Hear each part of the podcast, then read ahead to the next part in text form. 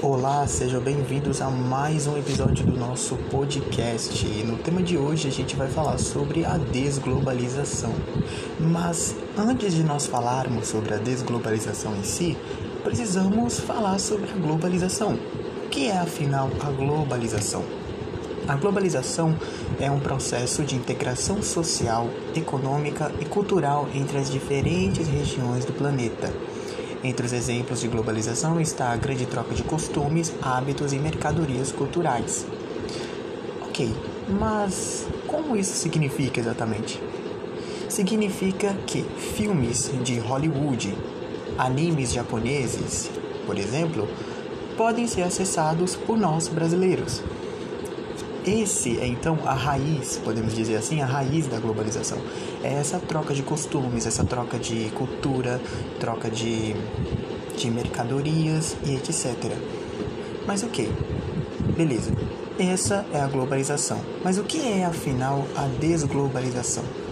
Bom, o conceito de desglobalização é a seguinte: é o processo de diminuir a interdependência e a integração entre certas unidades ao redor do mundo, tipicamente estados-nação. É amplamente utilizado para descrever os períodos da história em que o comércio econômico e o investimento entre países declinaram. Trata-se de um contraste com a globalização, em que as unidades se tornam cada vez mais integradas ao longo do tempo.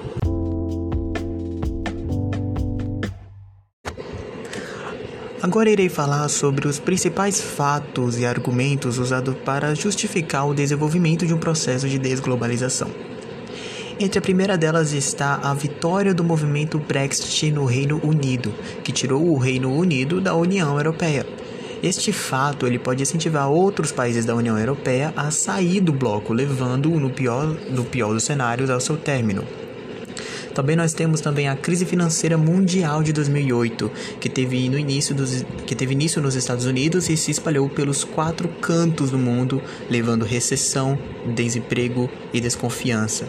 Esta crise ela é associada por muitos economistas à deficiência na globalização financeira. Além disso, nós temos o crescimento de movimentos e partidos políticos nacionalistas na Europa e também o enfraquecimento do Mercosul, o mercado comum do Sul.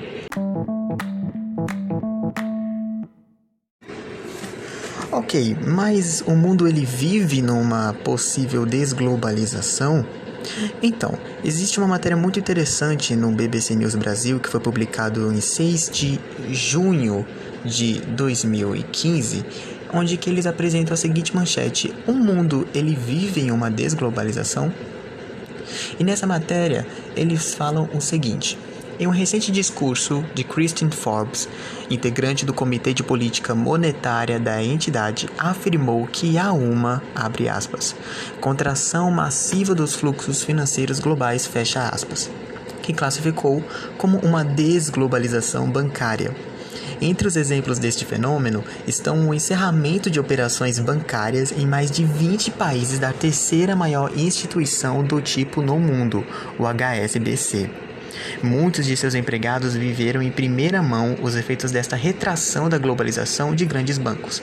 Entre 2011 e 2013, foram fechados mais de 30 mil postos de trabalho. Este caminho também foi percorrido por outro gigante do setor, que é o City, que reduziu a sua presença global para quase a metade de antes, passando a operar apenas em 24 países. Dentro da matéria também, ela fala de uma possível instabilidade dentro das políticas de imigração.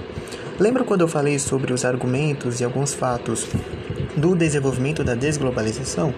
Então, a instabilidade na política de imigração está ligada à crise financeira de 2008 que aconteceu dentro, dentro dos Estados Unidos e que espalhou pelo mundo inteiro. Além disso, também nós temos um grande, como eu posso dizer, é, uma grande instabilidade também no comércio.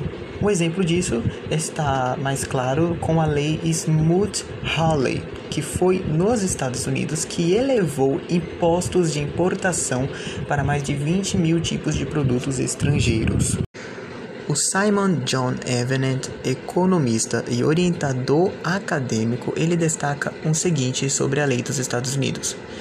Aspas. Ainda não foi adotada agora uma medida tão óbvia quanto esta, mas os governos vêm aplicando de forma discreta toda sorte de mecanismos para proteger sua produção nacional. Fecha aspas. Com a economia global abalada, o impacto sobre o comércio tem sido bastante claro.